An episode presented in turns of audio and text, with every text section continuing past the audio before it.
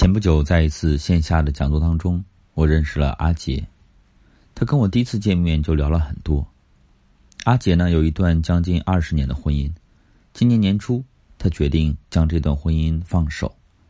他告诉我，对方是一个非常好的女人。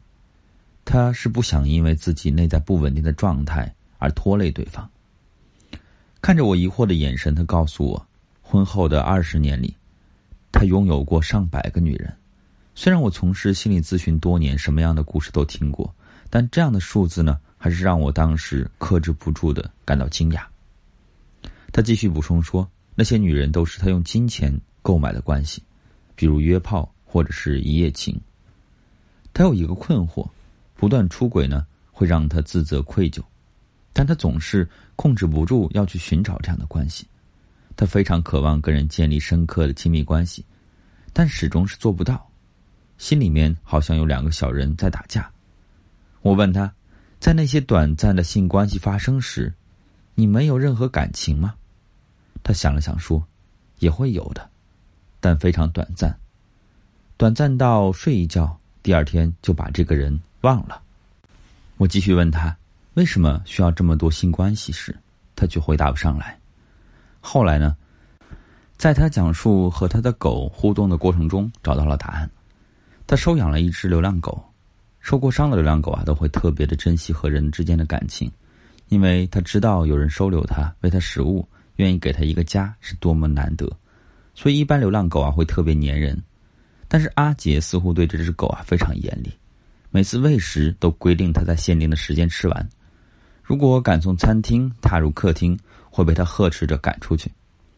我听到这里呢，感到很困惑，这是一个受过伤的狗。你为什么还要这样对他呢？阿杰不假思索的说：“因为我不想让他太依恋我，这样哪一天我从他世界里消失的时候，他不会太难过。”那一瞬间，我似乎理解了阿杰的世界。原来，混乱的性关系的背后，是为了制衡内心的恐惧。心理学上有一个非常重要的理论，叫依恋理论。依恋是指个体和长期照料者之间一种特殊的关系，是寻求与某人的亲密。当其在场时感到安全的一种心理倾向。当一个人小时候和照料者的关系越安全，他这样的安全感呢，也会在长大后的人际关系里得到体现。也就是说，当他和父母建立的亲密或者依恋关系足够好的话，长大后即使离开父母，他内心也会有稳定的安全感，因为这个安全感足够，他与别人相处比较容易接近，也比较能够适应分开。依恋理论将人的依恋关系划分为安全性依恋和不安全性依恋。不安全性依恋呢，包括回避型和矛盾型、混乱性。如果父母不经常让孩子感受到他们与父母的心理连接，也不能够给孩子带来安全感，孩子就会形成这种不安全的依恋。如果父母经常不在家，或者常常拒绝孩子的正当需求，孩子就会有可能形成回避型的依恋。这种依恋表现为什么呢？孩子通常回避与父母的亲近，来适应父母的冷漠的态度。一个有着矛盾型依恋情节的孩子呢，在与父母的交流中，经常觉得父母不可靠。那么，他们想要依赖父母时，心里就会充满了焦虑和不确定，因为他们不知道应该期望什么。而混乱型依恋是综合了以上两种不安全性依恋的表现。阿杰呢，就属于这种。阿杰跟我聊起过他的母亲，对他来说啊非常重要的一个人，在他成长过程当中，能回忆起的都是母亲在厨房忙碌的身影。他小时候非常想亲近母亲，但是母亲每次给他的反应啊都是不稳定的。有的时候他放学回家，看到一桌好菜，就想到妈妈那里去撒个娇，结果就招来了妈妈的一顿训斥。而当他学习成绩不好，叫了白俊回家。等待着妈妈一顿骂的时候，妈妈给他的反应却是烧了一桌好菜来安慰他。他一直不知道自己要做什么才能够走进妈妈。当他渐渐长大，交了女朋友，能够懂得一些女人的情绪，想好好和妈妈聊天的时候呢，妈妈又因为不喜欢他的女朋友而不愿意跟他说话。阿杰一气之下离开了家，在他离开后的第二天，妈妈脑溢血去世了。对于阿吉来说，这个生命中最重要的女人，从没有过让他真正亲近过。混乱型依恋的孩子长大以后呢，他内在的安全感十分的混乱。对于他来说，爱是想靠近，但是没有靠近的方法；而如果靠得太近，又随时担心会失去。阿杰的第一次性关系就是通过约炮来获得的。当时他在对方身上体会到了母性容纳的力量，而这样短暂的性也可以避免他跟另外一个人牵连过深。在那之后呢，他就对这种没有亲密关系的性上瘾了，因为这样的关系一方面可以满足他对亲密的渴望，一方面呢又可以适度的让他跟爱保持距离。也就是说，这样的性只是欲望的承载，同时呢。也是对爱的一种拒绝。混乱型依恋的人呢，非常害怕被拒绝，或者是被抛弃。无论是对自己还是他人的评价都是非常消极的。对他们来说，建立一段稳定深入的亲密关系非常难。他们内在有一个信念：与其担心对方离开，不如不建立关系。